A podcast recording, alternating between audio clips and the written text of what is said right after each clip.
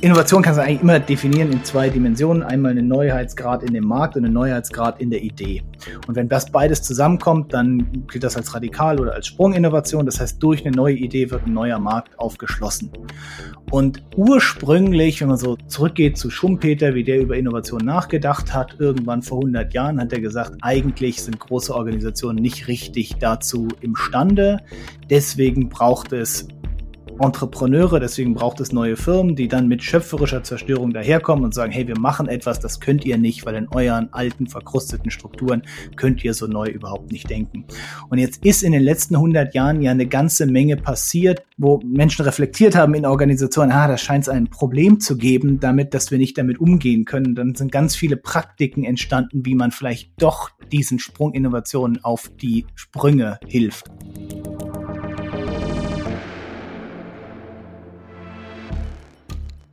Danke für euer Interesse. Herzlich willkommen zu Sprint, dem Podcast mit Gesprächen mit Menschen, die Neues neu denken. Ich bin der Host, mein Name ist Thomas Ramge und ich freue mich sehr auf unseren heutigen Gast.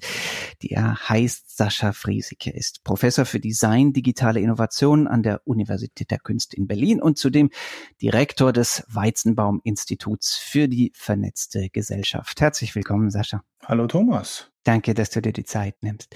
Sascha, wenn man sich deine Bibliografie anschaut, dann findet man da eine ganze Reihe Titel, die würde man erwarten bei einem Professor für Innovationen. Da geht es irgendwie so um Prinzipien der Innovation auch um Kreativität und dann auch ein bisschen was Akademischeres über Open Access, offenen Zugang zu Wissen als Grundlage für Innovation. Und dann findet man jetzt ganz neu ein Buch über Tankstellen. Wie ja. ähm, passt das, das denn in die Reihe?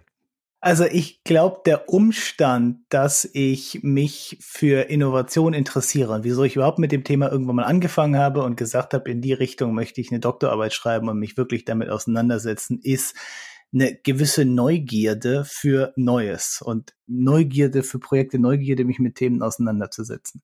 Und das ist ja eigentlich im Kern dessen, womit sich Innovation beschäftigt, dass irgendetwas entsteht, was so eine gewisse Unschärfe hat in dem, was am Ende rauskommt. Und ich glaube, das reflektiert sich auch in dem, was ich sonst so tue, dass ich immer nebenbei irgendwie so ein Hobbyprojekt habe, wo ich sage, ah, das interessiert mich, dann möchte ich mich mal beschäftigen, möchte ich mich reinarbeiten. Und es war eben vor ein paar Jahren der Fall, dass ich mich irgendwie mit Tankstellen beschäftigt habe. Ist eine längere Geschichte. Leute posten immer auf Social Media Bilder vom schiefen Turm von Pisa oder vom Eiffelturm. Und wenn ich irgendwo hinfahre, hatte ich immer das Gefühl, mich interessieren eigentlich die alltäglichen Dinge dort, wie beispielsweise Supermärkte oder Tankstellen, das ist was ich mir angucke. Und äh, Freundin von mir hat beim Gestalten Verlag gearbeitet zu der Zeit, hat gesagt, ich pack das hier mal auf die Liste an verrückten Ideen für Bücher. Und irgendwann haben sie gesagt, das machen wir jetzt mal. Und deswegen gibt es ein Buch über Tankstellen von mir, obwohl ich sonst kein Tankstellenforscher bin. Sind denn Tankstellen nicht eher etwas, was man exnovieren sollte? Also irgendwie so die Tempel der fossilen mobilen Gesellschaft, die wir ja eigentlich nicht mehr brauchen und nicht mehr wollen und die uns ja auch so ein bisschen Ärger eingebrockt haben in Sachen Klima? Mit Sicherheit ist das nicht das zukunftsträchtigste Thema, trotzdem sind sie ja da, wenn wir reisen. Also wir können nicht oder sehr schwer nur nicht zu Tankstellen fahren, wenn wir irgendwo hinfahren momentan. Soweit sind wir ja noch nicht. Und deswegen war das überhaupt kein Buch über Innovation, aber in gewisser Weise schon, weil ich mich auch in dem Buch sehr stark mit der Historie der Tankstelle auseinandergesetzt habe. Also nicht nur, wie sieht die heute aus, sondern wo kam die eigentlich mal her? Wie hat das alles angefangen mit Apotheken, die irgendwie Benzin in kleinen Fläschchen verkauft haben, zu irgendwie diesem Symbol der Fernreiselust dann irgendwie in der Nachkriegszeit, wo in Deutschland auf einmal das Automobil so den Durchbruch hatte und man in der Tankstelle, in der Idee der Tankstelle dieses Reisen und wir können jetzt unseren Radius deutlich erweitern und im Sommer fährt man mal nach Italien, wie symbolisiert hat. Und das ja auch architektonisch aufgenommen hat, oder? Total. Das waren ja ne, oft futuristische Architektur, futuristische Designs, die dann eine Rolle gespielt haben. Also wenn wir uns die heute angucken, dann sehen die ja so aus, oft so aus, als, aha, so haben sich die Menschen in den 40er, 50er, 60er Jahren also Zukunft vorgestellt. Total. Generell die, sowohl die Architektur von den Tankstellen als auch die Architektur von Automobilen, mit dem man zur Tankstelle hingefahren ist, hat ganz viel darüber reflektiert, wie man sich vorgestellt hat, wo die Reise hingeht, im übertragenen Sinne. Können Ölgesellschaften heute innovativ sein oder gar sprunginnovativ?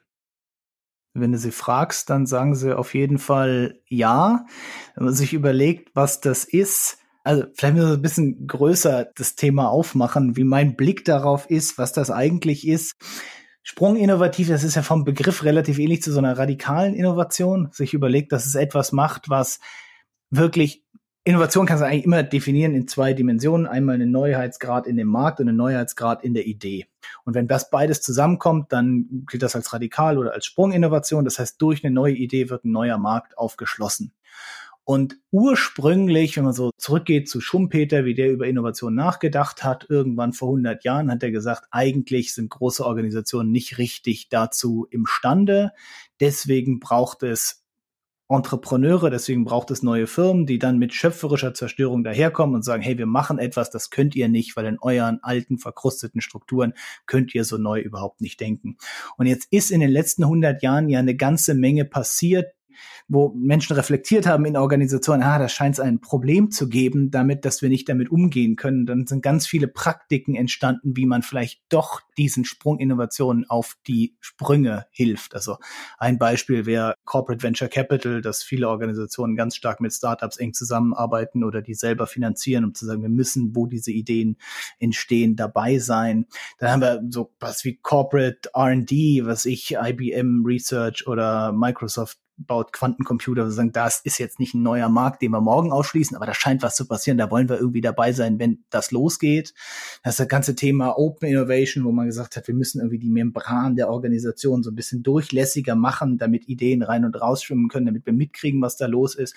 Und in letzter Zeit sind so Themen von Innovationshubs und Labs ganz, ganz groß, dass man sagt, wir müssen Räume schaffen, wo neu und radikal anders gedacht werden kann. Das versuchen natürlich Ölkonzerne genauso wie alle anderen großen Konzerne und Ölkonzerne im Besonderen, weil denen natürlich auch klar ist, dass sie nicht gerade ein Zukunftsthema im Kern besitzen. Was aber ganz spannend ist, wenn man sich beispielsweise deren Webseiten anguckt, wie sehr das Thema Sustainability, Renewable Energies nach draußen getragen wird. Und das ja heute nicht unbedingt. Ja, ja, man denkt, man wäre bei Greenpeace auf der Website in der Regel, wenn man da ist. Ja, obwohl man, obwohl es nicht das heutige Kerngeschäft ähm, reflektiert, aber die natürlich auch damit beschäftigt zu überlegen, wie können wir das machen. Die Frage ist, ob sie das dann tatsächlich auch so hinkriegen oder ob nicht doch irgendjemand anders in Zukunft die Tankstellen stellt, um denen man sich dann vielleicht auflädt.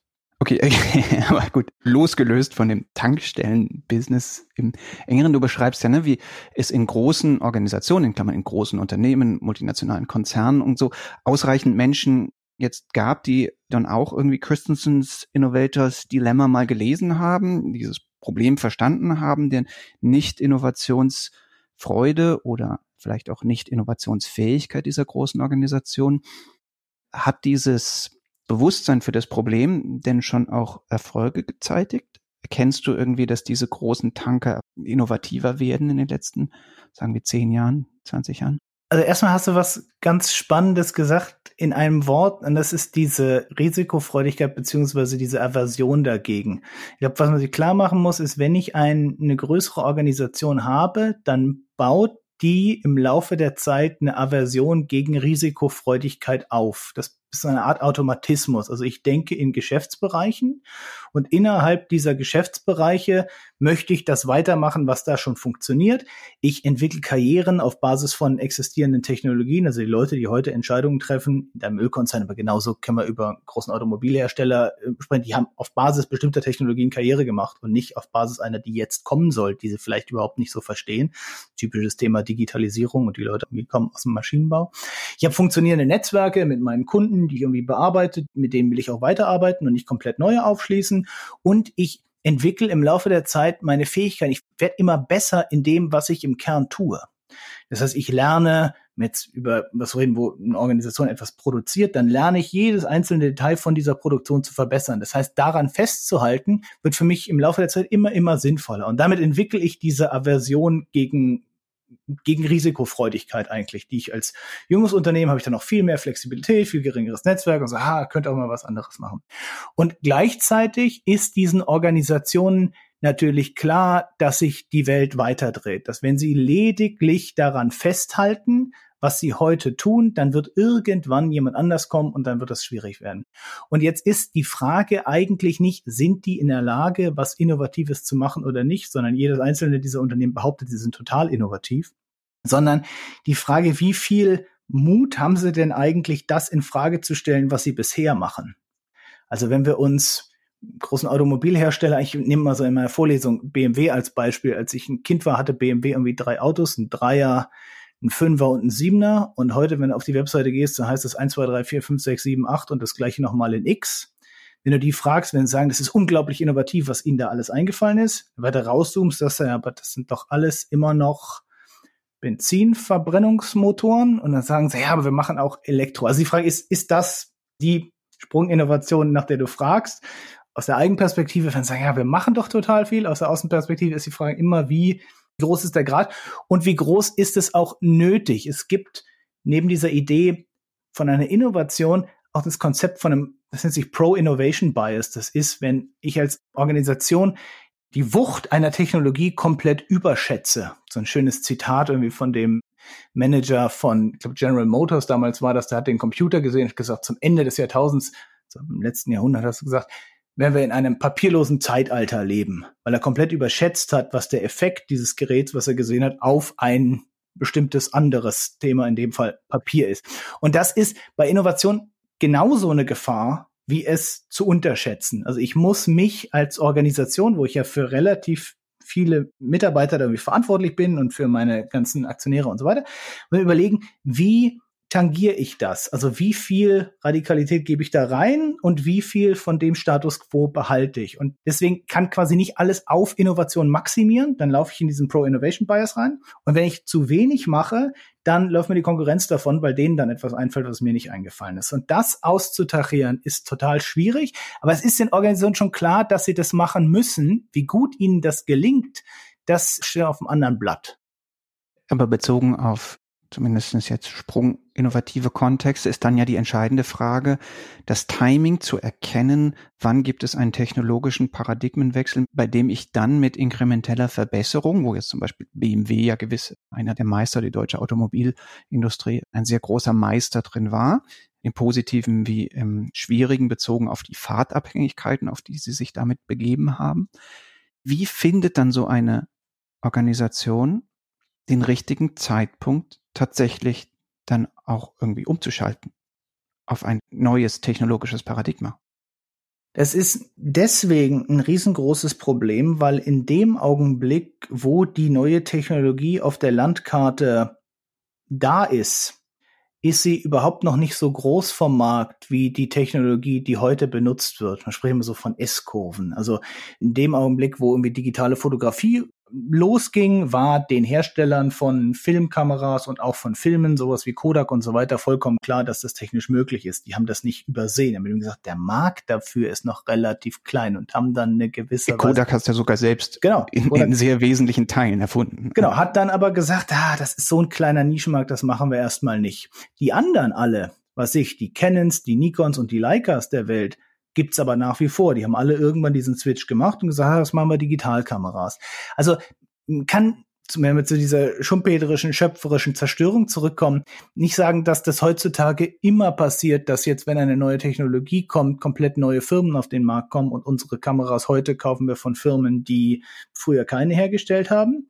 Aber haben jetzt irgendwie alle unsere Kamera im Smartphone und das Ding haben beispielsweise die Kamerahersteller nicht so auf dem Schirm gehabt, beziehungsweise haben sie da ihren Fuß nicht richtig in den Markt reingekriegt, dass die meisten Kameras, die heute verkauft werden, zwar digital sind, aber nicht mehr von den Kameraherstellern sind, die eigentlich auch digitale Kameras herstellen.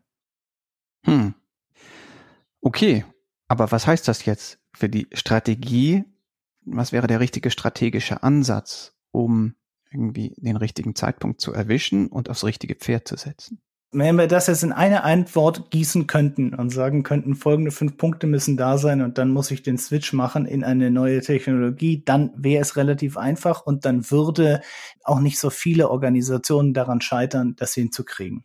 Und die eigentliche, also man spricht von so einem janusköpfigen Verständnis von einer Organisation, die eigentliche Schwierigkeit ist, eben dieses Explorative, dieses Rausgehen und im Feld die neuen Sachen scouten und gleichzeitig in der Lage zu sein, die Sachen, mit denen man heute Geld verdient, so professionell umzusetzen, dass man das hinkriegt, gleichzeitig zu machen. Und dass in dem Augenblick, wo eine neue Technologie kommt, ich ja auch den Mut haben muss, etwas, mit dem ich heute Geld verdiene, zu kannibalisieren.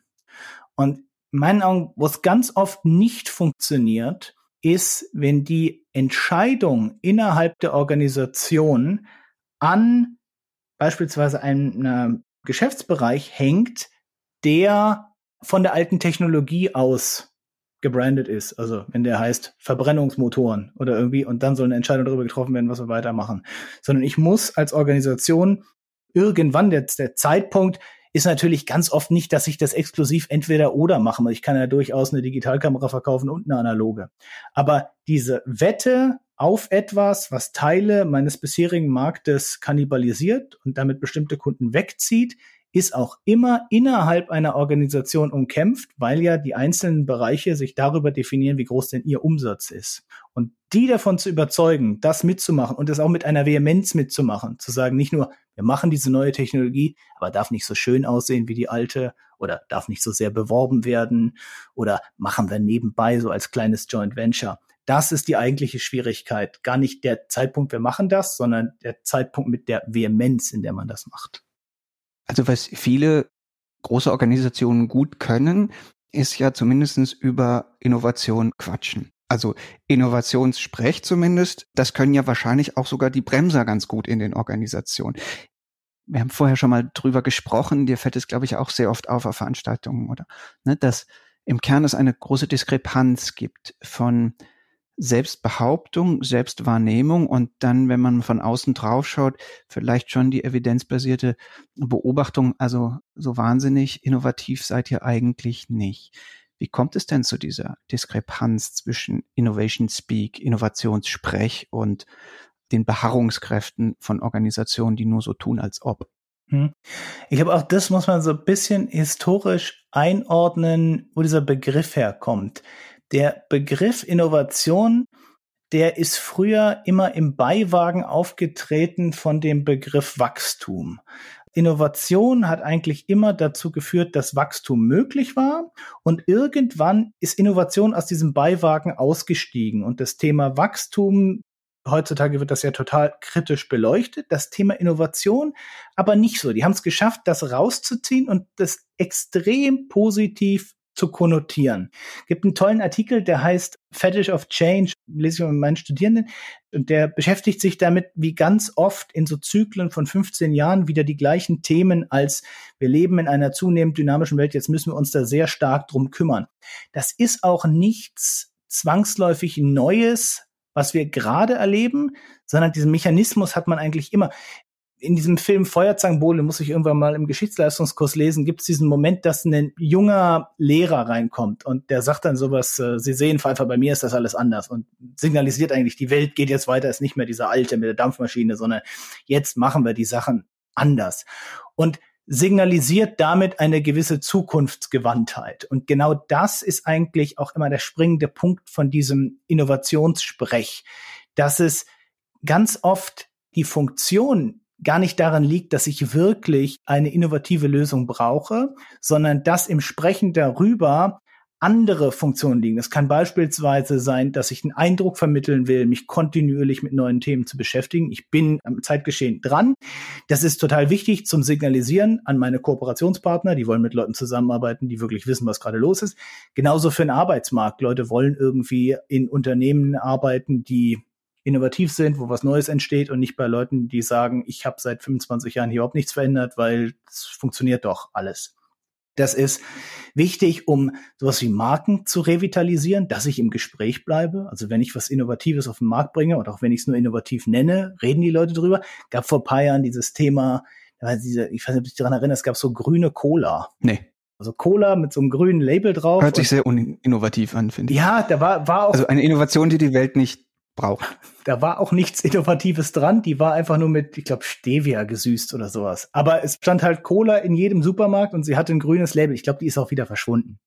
Aber es hat dafür gesorgt, dass Leute. Ah, okay, nur das Label war grün, genau, aber nicht die Cola war selbst war grün. Okay, damit, doch, jetzt erinnere ich mich dunkel. Grüne Labels kann ich mich erinnern. Genau, und auf einmal haben alle Leute wieder über ein Produkt gesprochen, was eigentlich seit 100 Jahren gleich schmeckt. Ah, okay. Weil man hat gesagt, innovativ, wir machen hier die Cola jetzt mit einem grünen Label. Das reaktiviert die Marke. Sie kann dann wieder eine Marketingkampagne machen, können jedem sagen, es gibt Cola, wir sind innovativ, wir haben jetzt einen neuen Süßstoff, das schmeckt genauso toll wie immer und die Leute sagen, oh, ich kaufe vielleicht mal wieder eine Cola. Intern hat es natürlich auch eine wichtige Funktion, so Cover Your Assism im Management, dass man sagen kann, gibt da neue Themen, haben wir uns mit beschäftigt. Uns kann man keinen Vorwurf machen. Wir sind innovativ, wir sind dran, wir sind am Zeitgeist, wir haben uns damit beschäftigt, wir haben das ausgelotet. Niemand kann sagen, dass wir hier Dinge übersehen. Das ist auch total wichtig, wenn ich irgendwie für einen Geschäftsbereich zuständig bin, dass man mir nicht den Vorwurf machen kann, da ist ja nichts gewesen. Und der letzte Punkt von so Innovationssprech, der auch gar nicht zu unterschätzen ist, ist, das haben wir kurz angesprochen bei dem BMW-Thema, eine Diversifizierung. Also viel Innovation wird eigentlich dahin kanalisiert, dass ich weitere Märkte eröffnen kann. Und dann ist vielleicht die Veränderung dessen, was ich da anbiete, gar nicht so wahnsinnig groß und was wir jetzt als Sprunginnovation definieren würden. Aber dadurch, dass ich jetzt noch eine weitere Form an Auto auf den Markt bringe, bin ich dann möglicherweise für eine weitere Kundengruppe doch interessant, die von dem vorherigen Angebot sich nicht wirklich angesprochen gefühlt Der Hybridmotor wäre dann irgendwie so ein Standardbeispiel dafür. Ne? Ich verkaufe ihn als besonders innovative Lösung. Sie ist eigentlich technisch gesehen erstmal eine Kompromisslösung, aber vielleicht gerade innovativ genug, um diese Funktion, die du gerade beschrieben hast, einzulösen. Verlangsamt denn Innovationssprech unter dem Strich Innovation? Das hängt so davon ab, was du jetzt als Innovation bezeichnest. Also wenn wir uns an der Literatur langhangeln, dann ist eigentlich die Definition von dem, was Innovation ist, sehr inklusiv. Also die sagt, es muss irgendeine Form von Neuheit da drin sein. Die muss nicht neu für die Welt sein. Es muss nicht sein, was patentierbar ist, wo man sagt, das hat noch niemand vorher entwickelt, sondern es kann durchaus auch neu sein für die Organisation, die das auf den Markt bringt. Und der zweite Teil der Definition ist immer der Markt. Das heißt, das muss irgendwas sein, was rezipiert wird, wo Leute sagen, sie kaufen das. Und diese Schaffenshöhe, die du jetzt unterschwellig damit drin ist, ist das dann wirklich schon innovativ? Die ist eigentlich in der Definition selbst nicht drin. Das ist im Patentsystem ein bisschen anders. Da brauche ich tatsächlich eine Schaffenshöhe, um sagen zu können, das kann ich jetzt patentieren. Innovativ als Konstrukt in der Literatur ist eigentlich ziemlich dehnbar und würde daher auch nachsichtig sein, wenn Leute alle möglichen kleinen inkrementellen Innovationen, die wirklich nur eine Weiterentwicklung sind. Mein Lieblingsbeispiel ist immer so Waschmittel, wo in der Waschmittelwerbung einem eigentlich suggeriert wird, vor 30 Jahren ist unmöglich gewesen, dass irgendwas sauber wurde. Und nur jetzt, weil irgendwie Perlen in Flüssigkeit in Perlen verkauft werden, können wir wirklich waschen. Und am Ende ist immer noch Waschmittel. Du hast eben den schönen Begriff des Innovationsfetischs eingeführt. Wo unterliegen wir denn dem Fetisch der Innovation und überschätzen überhaupt den Wert des Neuen vielleicht, ne? So vielleicht in so einer Denktradition des Gießener Philosophen Odo Marquardt, der auch irgendwie nichts gegen das Neue hatte, aber zumindestens die Maxime aufgestellt hat, das Neue muss beweisen, dass es besser ist als das Alte und nicht umgekehrt. Also quasi, dass das Alte immer irgendwie in einem Rechtfertigungsdruck wäre, zu sagen, das Neue darf nicht kommen, weil ich bin besser. Das Gefühl habe ich jedes Mal, wenn ich Skype aufmache, habe ich das Gefühl, das hat sich wieder geupdatet und letzte Mal war es irgendwie besser. Und seit Jahren wird Skype, habe ich das Gefühl, kontinuierlich schlechter, weil irgendwas hinzu innoviert wird, was ich eigentlich nicht haben möchte. Und das ist ein schönes Bild, was du zeichnest mit dieser Idee, dass ich am Ende, wenn ich etwas benutze oder kaufe oder konsumiere, ja eigentlich möchte, dass es funktioniert und nicht, dass es neu ist. Also relativ selten habe ich den Anspruch zu sagen, ich möchte heute mal was wirklich Neues. Vielleicht wenn ich einen Film gucke, sage ich, will, dass ich den noch nicht gesehen habe, aber dann kann der auch alt sein. Hauptsache ist quasi neu für mich.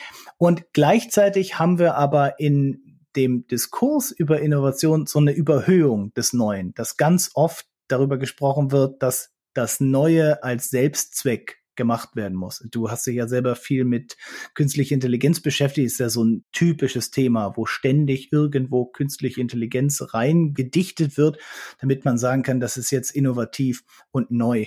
Und was daran spannend ist an dieser Überhöhung von das muss neu sein, ist, dass das total dafür sorgt, dass man alles andere, wo ich nicht eine ständige Neue, ständige Innovativität habe, übersieht. Also ich habe im letzten anderthalb Jahren, das kann man das finde ich sehr stark gesehen, wenn durch Corona wir Digitalisierung hatten, die in der Lehre eingesetzt wurde.